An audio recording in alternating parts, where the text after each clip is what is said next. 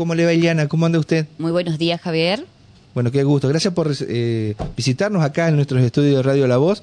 Este, bueno, eh, ¿nos puede contar hasta donde pueda, porque hay una investigación en marcha, cómo avanza la causa en la cual el último hecho resonante, o que por lo menos periodísticamente tuvo notoriedad, fue el cuento del tío que le hicieron a una abuela de la zona de Calle Sani, donde le sustrajeron cerca de 48 mil, 50 mil dólares a la madrugada. Fue todo un hecho que siempre es la misma modalidad, por lo menos a esa altura, que le habían secuestrado un familiar y la abuela creyó. Así es. Bueno, Javier, antes de brindar información, quiero agradecerle a usted la invitación porque como siempre digo, a través de los medios de comunicación es el único espacio que tenemos eh, en nuestra área, ¿no? La División de Delitos Económicos para hacer prevención en lo que son las distintas modalidades fraudulentas que hay para delinquir con esta operatoria, ¿no?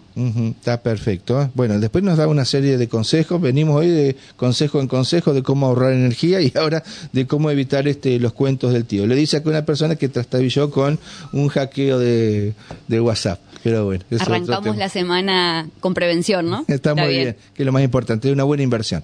Bueno, eh, ¿cómo va la causa? Este fin de semana hubo una serie de procedimientos que llevó adelante eh, personal de delitos económicos en la provincia de Santa Fe. Todo esto, por supuesto, supervisado por la justicia. ¿Y qué nos puede contar? Bueno, así es. Eh, a mitad de la semana pasada, ya el día martes, eh, personal de la División de Delitos Económicos en una comisión de tres funcionarios, eh, logramos viabilidad con la Fiscalía de la, de la provincia, ¿no? de la ciudad de Paraná, en este caso la Fiscalía de Delitos Complejos, eh, quien previo a haber supervisado el informe realizado por el personal policial, donde en principio se logró establecer la identidad del autor del hecho y el vehículo en el que se conducía se tramitaron unas medidas para mm, viajar a la provincia de Santa Fe y trabajar con la PDI de allá, ¿no? La Policía de Investigación. Eh, bueno, se efectuaron tareas investigativas y el personal pudo establecer un domicilio en lo que es Pueblo Estear, eh, localidad de Santa Fe, cerca de lo que es la, ciudad de Rosario. Bueno, allí se hicieron unas medidas, se pudo establecer dónde esta persona vivía y se llevaron adelante una serie de allanamientos los cuales si bien en principio no arrojaron eh, la detención del interesado, sí se colectaron evidencias para poner a disposición de la Fiscalía y poder seguir avanzando en la investigación. Pero mire y pero, recién hoy hablaba con el comisario Blasón por el hecho que se aclaró de Chajarí, ese robo millonario. Dos boqueteros muy conocidos, bueno, ahora decimos que ya sabemos quiénes son, de San Martín, de provincia de Buenos Aires, llegaron, hicieron el boquete, con una autógena entraron y eh, violentaron la caja fuerte y sacaron como, no sé, como 20, 30 millones de pesos más dólares. ¿Cómo un rosarino o un hombre cercano a Rosario de Pueblo Ester viene y se posiciona a la madrugada para llevarle casi 50 mil dólares a esta abuela? Bueno, esto acá, lo que voy a aclarar acá, Javier, justamente es para no llevarle paranoia al vecino, ¿no? Como siempre digo, en este caso eh, la, la, identificación del autor lleva a que no hay un, una no hay un, eh, como bien decir, no es que se está haciendo un seguimiento sobre la víctima, no hay la persona víctima no está siendo perseguida, no es que la han estado vigilando ni nada. Hay que tener presente. ¿Fue al voleo? Este tipo de hecho es al voleo. No está bien dicho así al voleo, pero, para que se entienda, ¿no? Hay que tener presente que esta modalidad ataca lo que es la línea fija, aquellos nuestros adultos mayores que no podemos despojar de la, del uso permanente de la línea fija, ¿no? Sabemos que nuestra dirección, nuestros datos están todavía en las guías telefónicas y una particularidad de este hecho es que la persona eh, que la llamó a la víctima la tuvo dos horas en línea, Javier. Ah, eso no sabía. Entre este bendito ardid, este embauque que le hizo de que tenía secuestrado a su hijo y que lo estaban torturando, es el tiempo que le lleva a la persona a arribar a la provincia, a la ciudad y poder hacer contacto con la misma, ¿no? Dos horas. dos horas de reloj en la, línea fija. Discúlpame. ¿Cuánto tiene la víctima? 78 años de edad la señora. ¿Y le creyó? Y lamentablemente, Javier, el llamado fue a las 2 de la mañana, el estado de somnolencia y otras otros factores, otros factores personales que estaba atravesando la señora hicieron que atienda el teléfono y realmente terminó siendo víctima de, esta situación, ¿no? Bueno, ¿y cómo empiezan a remarla atrás? Porque, claro, los delincuentes cuando después hacen la denuncia, ustedes tienen que recuperar eh, horas que ellos utilizan para escaparse. Bueno, ahora sabemos que eran de, otra provincia. ¿Cómo lograron llegar ahí? En este caso lo que voy a destacar es la pronta eh, intervención que nos dio el personal de comisaría de jurisdicción, en este caso el personal de la comisaría 15, ni bien toma conocimiento del hecho, nos da intervención en forma inmediata en principio se realiza un trabajo de campo en conjunto con el personal de la comisaría, que es colección de cámara, eh, ver si se consigue algún testigo del hecho, que por la hora obviamente que no, dos de la mañana no, andaba nadie en la calle. Eh, tuvimos la suerte de, obtener registros fílmicos en proximidad a la casa de la víctima y poder avanzar con, la investigación, ¿no? Qué bárbaro. Bueno, eh, ¿por dónde escaparon estos delincuentes? ¿Por Victoria Rosario o por el túnel? Mira, Javier, no tenemos registro del paso del auto de la patente. Suponemos que tiene que haber salido por un sector donde no hay lector de, de, mm, patente. Pero qué bárbaro. Así es. Bueno, ¿y tiene antecedentes? Por, si bien está eh, prófugo, pero seguramente en algún momento va a caer, pero ¿tiene antecedentes? Sí, me toca decir que sí que tiene antecedentes, Javier. Claro, y de los dólares, que es muy complicado. Y se complica, se complica, date cuenta que eh, no es una persona de la ciudad, tuvimos que trabajar en otra provincia, eh, los allanamientos se realizaron a una semana del hecho, y bueno, estas personas están atentas, ¿no? Luego de haber cometido un hecho de tremendas características. Claro, acá me dice Néstor, un oyente, dice, está muy bien el laburo de la policía, lo que está explicando la comisaria, pero a la víctima le interesa que le recupere el dinero, más allá de la detención. Bueno, también acá está el Código Penal que este tipo de delito por ahí no es lo duro que uno pretende. Eh, muchas veces son escarcelables este tipo de delitos. Así es, eh, si bien son escarcelables, Javier, tengamos presente que tenemos una persona identificada, el domicilio, y de ahí eh, el avance de la justicia, esto va a llevar un proceso judicial, ¿no? Supongo que luego la víctima va a tener eh, un reclamo sobre el resarcimiento económico, sobre los bienes de la persona identificada. Por eso, si bien no es inmediato muchas veces eh, el resarcimiento, pero bueno, luego del proceso judicial, ¿no? Se supone que se va a tener una respuesta. Está bien, ¿eh? ¿eh? Bueno, ya está el pedido de detención a nivel nacional, entonces cualquier fuerza puede llegar a localizarlo y ojalá prontamente lo ponga a disposición de qué fiscal en este caso el, el doctor Mariano Budasov. Ah, fiscal de, feria en ese momento. Exactamente. Está muy bien.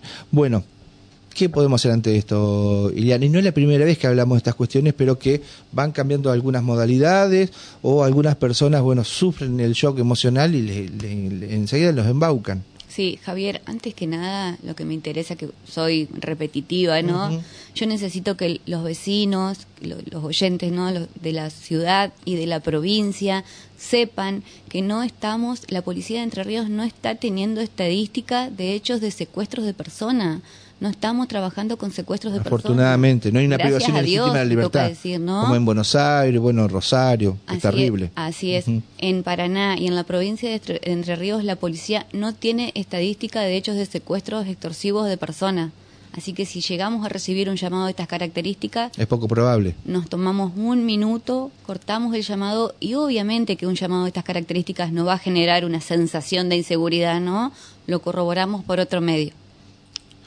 Eso es importante destacarlo. Bueno, hace mucho tiempo, no sé, usted es joven, pero tiene muchos años en la, en la, en la policía. Estamos hablando de del 2003, 2004, un secuestro extorsivo. Estaba, me parece, el comisario Mario Córdoba como su director de operaciones en la villa. Creo que ahí habían este, privado la libertad a, un hombre. Bueno, todo un operativo. Creo que fue el último registro que se tiene eh, conocimiento en la provincia de Entre Ríos oficialmente.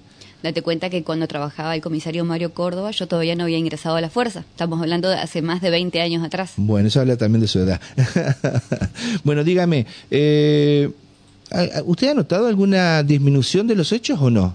Bueno, eh, si bien vamos a, mencionar lo que es el cuento del tío, este tipo de modalidad de estafa física, son hechos esporádicos que tenemos, ¿no? Que siempre están latentes, pero son esporádicos. Lo que sí, lamentablemente, me toca dar cuenta eh, de que tenemos una estadística en crecimiento de lo que son los, el ciberdelito, ¿no? Lo que son las estafas informáticas. Eh, lamentablemente, lo que lleva a la, demanda del, del, uso del Internet a través de las distintas plataformas tiene en vilo a todos los usuarios sin distinción de edad, Javier.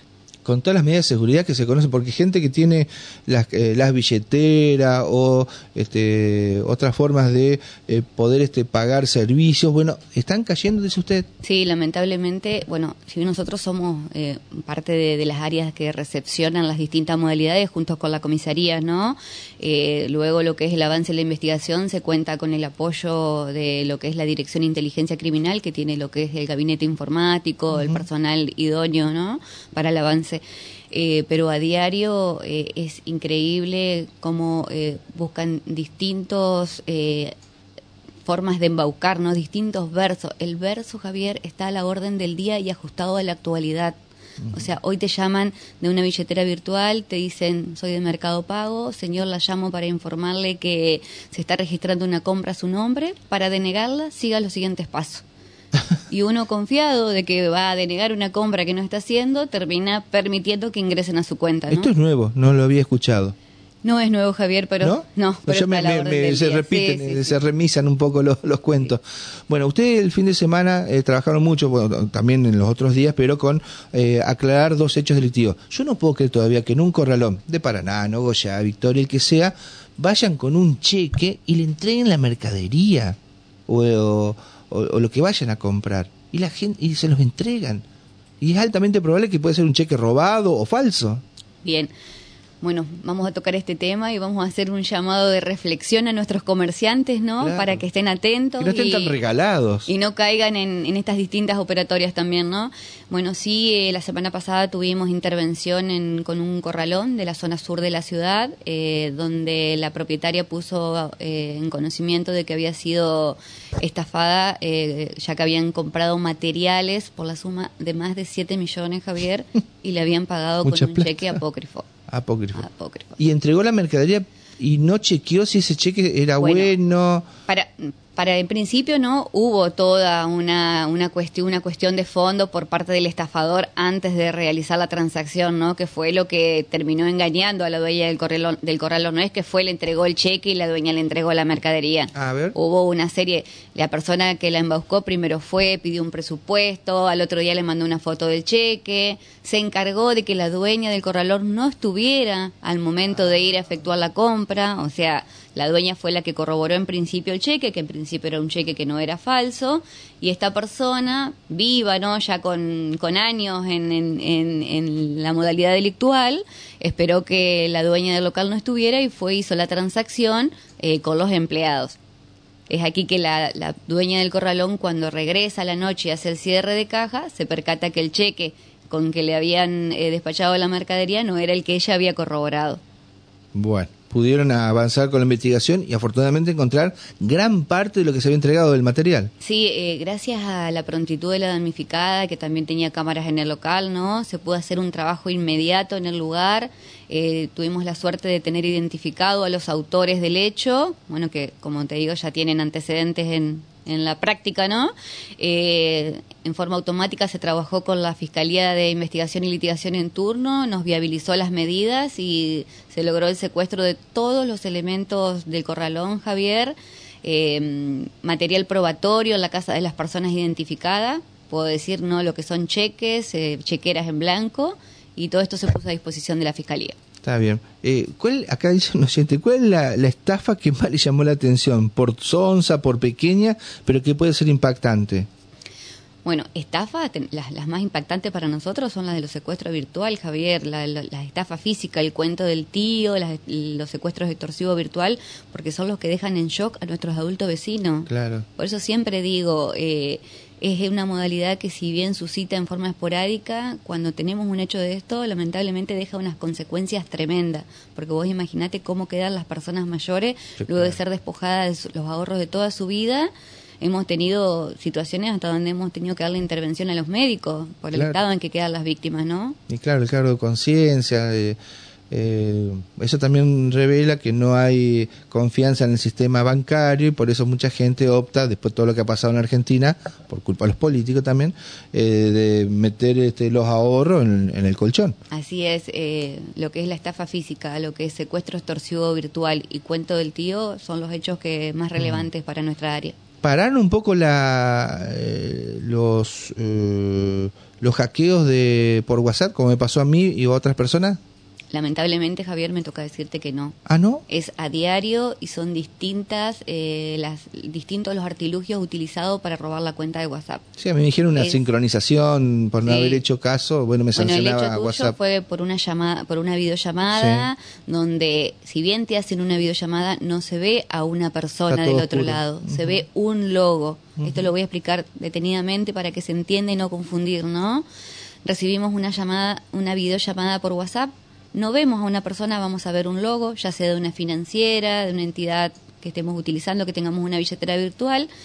Eh, se nos trata de engañar con un, diciendo que se está efectivizando una compra a nuestro nombre o que nos van a hacer una devolución de un dinero que se nos descontó y no tenía que ser así. Es acá que nos piden que sigamos una serie de pasos. Cuando uno está en videollamada, aparece una herramienta de WhatsApp que es un botoncito que implica compartir pantalla. La persona que nos está llamando nos pide que presionemos ese botón y al presionarlo aquí, esta persona está eh, logrando tener acceso a nuestra pantalla, a nuestro celular. Y es acá que automáticamente se genera, que nos envíen el código de activación de WhatsApp y ellos tienen acceso directo, porque nosotros le dimos pie a la, a la pantalla, ¿no? Ujú. Bueno, yo no hice eso, igual no sé cómo se me Sí, metieron. te, terminan llevando, Javier, de una u otra manera te terminan Lo que yo no tenía esa doble verificación, no sabía que existía. Bueno, gracias a, a la gente de delitos económicos, ahora yo tengo ya un nuevo celular con una nueva línea, que después se lo paso. Sí. este mm, Hice la, lo- inmediatamente la cuestión de seguridad, una doble verificación, y ahí se neutraliza cualquier eh, posibilidad de ingreso ilegal. La do- doble verificación, Javier, es una medida preventiva para aquel caso en que hayamos sido víctima del robo de nuestra cuenta. La persona que se alzó de nuestra línea para instalar la aplicación, si no tiene este segundo, esta segunda contraseña, que son los seis dígitos del segundo paso, no va a poder acceder. Y nosotros, si la tenemos, al haber sido eh, robada la cuenta, lo volvemos a descargar y eh, cargamos la, la verificación del segundo paso y lo recuperamos enseguida. Perfecto. Aproveche el último minuto, comisario, para este, sugerir, este, brindar algún tipo de asesoramiento, lo que usted crea conveniente para los oyentes de Radio La Voz y, por supuesto, agradeciéndole su visita. Bueno, eh, antes que nada, Javier, un pequeño, eh, que la gente tenga presente al momento de efectuar alguna transacción a través de, de las redes sociales, a través de las distintas plataformas de Internet. Yo quiero hacer una salvedad acá. No es que no hay que comprar a través de las redes sociales, sino que hay que ser muy prevenido y cerciorarse de que todas las plataformas tengan, tengan respaldo. Bueno, fíjese lo que está pasando, una investigación que lleva adelante eh, la Dirección de Investigaciones y la Departamental con el robo de las computadoras en una escuela de Paraná, que fueron como 49. Muchas se están ofreciendo en las redes sociales. Así es, así es. Javier, acá lo que yo voy a tener hacer eh, bien resaltar, ¿no? El vecino tiene que tener presente que una vez que nosotros transferimos dinero, el dinero se pierde, porque se piensa que porque se transfirió el dinero a la cuenta de Eliana Galarza, es Eliana Galarza la que lo va a tener. Claro. No, hay que tener presente, como siempre digo, que hay un mercado paralelo de compra y venta de billeteras virtuales. Y una vez que el dinero impacta en esta, por más que tengamos una, una persona identificada, no precisamente es la persona que va a tener el dinero. Está muy bien. ¿eh? Bueno, Iliana, gracias por haberse acercado a los estudios de Radio La Voz, gracias por toda esta serie de, re- de consejos, de recomendaciones, sobre todo para evitar nuevas intervenciones de la policía y que ojalá sirvan. Este, hace rato que vienen con esa campaña de concientización en Paraná. Lamentablemente están laburando mucho, bueno, están para eso ustedes, pero este, muchas veces de esas denuncias dirían, pero ¿por qué? ¿Qué necesidad? Tal vez con un llamado de atención o con una advertencia o con cortar eh, se evitarían nuevos dolores de cabeza. Pero bueno, por ahí somos así nosotros, eh, eh, los ciudadanos andamos medio embarullados con muchas cuestiones y no, no nos detenemos un minutito a pensar qué es lo que nos están este, sugiriendo. Así que gracias por haberse acercado nuevamente a los estudios de, de Radio La Voz. Bueno, por favor, Javier, estamos a disposición, lo que es la División de Delitos Económicos, dependiente de la Dirección de Investigación. ¿Dónde están ustedes? Estamos en calle Montevideo y Pellegrini. Eh, ¿Algún teléfono para que la gente tome? Por la duda, nunca está más el teléfono de Sí, delitos económicos. En principio, siempre para no pasar tantos números de línea, es el 911, Javier, Perfecto. que ellos en forma inmediata le hacen dire- derivación directa con nosotros, ¿sí? Iliana, gracias, ¿eh? Por favor. Muchas gracias.